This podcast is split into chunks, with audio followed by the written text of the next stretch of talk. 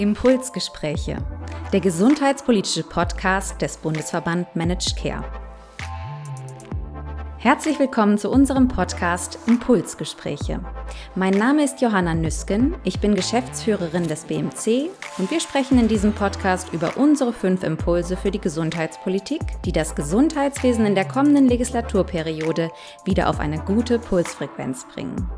In unserer heutigen Folge spreche ich mit unserem Vorstandsmitglied Prof. Dr. Lutz Hager. Wir reden über Ideen zur Förderung der integrierten Versorgung. Vor allem beschäftigen wir uns mit der Frage, wie integrierte Versorgung endlich zum Standard werden kann.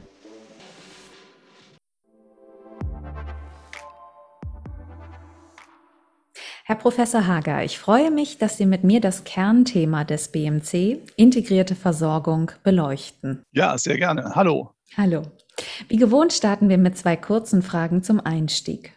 In zwei Sätzen, was machen Sie beruflich, wenn Sie nicht beim BMC aktiv sind? Ja, ich bin äh, übrigens seit diesem Jahr Professor für Management im Gesundheitswesen an der SRH Fernhochschule, The Mobile University und leite dort unter anderem den Executive MBA für Ärztinnen und Ärzte, die sich stärker in den Bereich Management hinein entwickeln wollen. Und äh, ehrenamtlich äh, bin ich auf zwei Beinen unterwegs. Äh, einerseits natürlich beim Bundesverband Managed Care und auch regional bei unserer Gesundheitsplattform Rhein-Neckar. Was war Ihr politisches Highlight oder was war eine besondere politische Entscheidung für Sie in der nun ablaufenden Legislaturperiode? Ja, äh, im Rückblick wird diese Legislaturperiode natürlich im Zeichen von Corona stehen ähm, und der Digitalisierung. Und daraus sind ja zwei große Maßnahmenpakete auch am Schluss der Legislaturperiode entstanden, nämlich das zur Stärkung des öffentlichen Gesundheitsdienstes und das äh, Investitionsprogramm für Krankenhäuser, das Krankenhauszukunftsgesetz. Und äh, solche nach vorne gerichteten Investitionen benötigen wir auch, um unser Gesundheitssystem für die Zukunft leistungsfähig zu machen. Und das übrigens auch in anderen Bereichen. Das wird dann eine Aufgabe für die nächste Bundesregierung sein. Und auch heute wollen wir uns einem Thema widmen, ähm, was eigentlich schon immer auf der Agenda steht, nämlich integrierte Versorgung. Aber auch hier muss in Zukunft noch einiges passieren? Beginnen wir mit der ersten Frage. Integrierte Versorgung ist ja ein Dauerbrenner in der Gesundheitspolitik. Viel wurde schon versucht, aber bis auf zahlreiche Modellprojekte und Insellösungen hat sich die integrierte Versorgung nicht durchgesetzt. Welche Rahmenbedingungen verhindern bislang den Erfolg innovativer Versorgungslösungen und wie müssten diese geändert werden? Ja, das ist äh, integrierte Versorgung ist deswegen ein Dauerbrenner, weil das ja eine, eine Generationenaufgabe ist äh, von der Episodenmedizin, die auf einen unmittelbaren Behandlungsanlass ausgerichtet ist, zu einem Continuum of Care zu kommen, wie wir es im Bereich der, der chronischen Erkrankungen benötigen. Ein Continuum of Care, das patientenzentriert ist, das digital vernetzt ist, das äh, präventiv und multiprofessionell aufgestellt sind. Und leider kommen die Rahmenbedingungen unter denen äh, tagtäglich in diesem Land Gesundheitsversorgung geleistet wird, äh, aus einer Zeit, wo es vor allem um die Optimierung der Einzelleistungsproduktivität ging. Und von dort haben wir äh, alle diese Dinge, die uns heute große Schwierigkeiten machen, wie die große, wie die Zuordnung zu unterschiedlichen Sektoren, äh, wie die Einzelleistungsvergütung, wie die Bedarfsplanung und weitere mehr. Es braucht also ähm, äh, gutes Marktdesign, um ein regulatorisches Umfeld zu schaffen, in dem solche Versorgungsketten und Behandlungspfade ähm, äh, wirklich äh, von vornherein äh, angelegt sind und von allen Akteuren eigentlich, die in diese Behandlungspfade mit hineinarbeiten. Das ist übrigens ein spannendes Forschungsfeld, mit dem wir uns auch im Gesundheitswesen stärker beschäftigen sollten. Und wir haben ja auch schon in den letzten Jahren eine ganze Reihe aus halbherzigen und teilweise auch nur halbfertigen Ansätzen die in genau diese Richtung zielen. Das sind die Disease-Management-Programme, die haushaltszentrierte Versorgung, äh, das TSVG und die IV-Verträge. Und wir sollten das äh, überdenken ähm, und mit einem, mit einem neuen Marktdesign zusammen in einer inneren Kohärenz in die Breite bringen. Mhm. Und wie können wir dieses Marktdesign mit den Akteuren in der Gesundheitsversorgung gestalten? Wie schaffen wir es, integrierte Versorgungslösungen flächendeckend umzusetzen? Ja, also zunächst äh, zur Lösung und zu den Akteuren gehören ganz explizit auch die Patienten und Patientinnen, die äh, auch ein Stück in die Mitverantwortung äh, genommen werden müssen. Wenn wir von Patienten zentriert sprechen, dann ist auch immer ein Element von Patientensteuerung entlang von Behandlungspfaden und auch von Patientenmitwirkung eingeschlossen. Äh, und das lässt sich auch äh, ökonomisch und prozesshaft recht gut einbinden. Wenn man international schaut, zum Beispiel in die Schweiz, dann gibt es da eine Reihe an Orientierungspunkten, äh, an denen man sich auch bedienen kann. Und das Zweite ist natürlich, ich komme immer wieder zurück auf das Vergütungssystem. Und die Vergütungen, auch die sollten stärker an Versorgungsketten und an Versorgungsoutcomes verbunden werden, gerade eben im Bereich der chronischen Erkrankungen. Und äh, auch dort haben wir eine spannende Diskussion im Bereich von Value-Based Healthcare, an die es sich lohnt, stärker anzuknüpfen. Und äh, drittens äh, müssen wir natürlich dann auch den Leistungserbringern ermöglichen, diesen Value zu heben, also ökonomisch sinnvoll zu arbeiten und eine ganze Reihe von den Beschränkungen äh, abbauen, die wir dort augenblicklich haben, äh, so dass wir einfach auch neue Formen von Arbeitsteilung äh, haben können, von, von Delegation, von Einschaltung, digitalen Instrumenten. Und ein Punkt, äh, den wir in den BNC-Impulsen ja auch konkret nennen, ist die Mengenbegrenzung für die Telemedizin.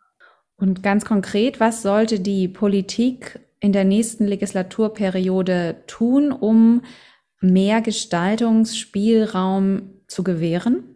Ja, Gestaltungsspielraum ist ein, ist ein wichtiges Wort, denn letztendlich äh, sollen die Akteure im Gesundheitswesen äh, auch die Chance und die Gestaltungsmacht haben, ähm, solche Versorgungswege äh, zu gestalten und auch in der Vielfalt zu gestalten, sodass wir am Ende auch sehen können, welche, welche Ansätze besser funktionieren. Und ich glaube, zwei Dinge müssen dort zusammengebracht werden. Das eine sind äh, nochmal deutlich äh, präzisierte und erweiterte global Vorgaben entlang von Leitlinien, Qualitätsindikatoren ähm, äh, und dann eben auch Versorgungsketten und Vergütungen ähm, und die Umsetzungsstärke der Akteure vor Ort, die solche Vorgaben äh, mit Leben erfüllen. Akteure vor Ort ist, glaube ich, schon genau das richtige Stichwort. Gerade wird ja viel über regionale Versorgungsmodelle diskutiert. Welche Chancen und Risiken gehen mit regionalen Versorgungsmodellen einher? Ja, zuerst einmal glaube ich ganz viele Chancen, weil es eben die Akteure vor Ort sind, äh, die Versorgung gestalten. Das ist eigentlich eine Binsenweisheit, aber das, was wir an Integration im deutschen Gesundheitswesen haben, das, das setzt ja auf der gewachsenen Zusammenarbeit der Beteiligten vor Ort auf. Äh, und genau äh, diese, diese Aktivitäten, die möchte ich gerne stärker mit einbringen, weil ich einfach auch sehe in der Landschaft, sowohl im ambulanten als auch stationären Bereich. Da sind viele Akteure, die auch ähm, mit großem Engagement, natürlich auch mit ökonomischem Interesse an neuen Lösungen äh, arbeiten und äh, die sollten auch in die Wirkung kommen. Und es gibt noch einen weiteren Grund. Äh, wir müssen ja auch immer und wollen immer über den Tellerrand äh, der unmittelbaren Gesundheitsversorgung blicken und in den weiteren und größten Bereich der Prävention, der Gesundheitsförderung und äh, der Lebenswelten, die äh, so etwas unterstützen konnten. Und wir werden auch das große Thema Health and All Policies noch einmal neu entdecken und dort mit Akteuren zusammenarbeiten wollen, die einfach stärker in diesen regionalen Konstellationen funktionieren, sei es, sei es Unternehmen, sei es Kommunen, sei es zivilgesellschaftliche Akteure. Und das ist übrigens auch eine, äh, eine Schwerpunkt äh, von dem, was wir in der Metropolregion Rhein-Neckar gerade tun, dass wir so eine Verbindung aus Kommunen, aus Unternehmen äh, und aus Gesundheitsversorgung bauen, um eben die Gesundheitsversorgung in den präventiven und gesundheitsfördernden Bereich ausweiten zu können. Und sehen Sie auch Risiken, wo der Bund entgegensteuern müsste?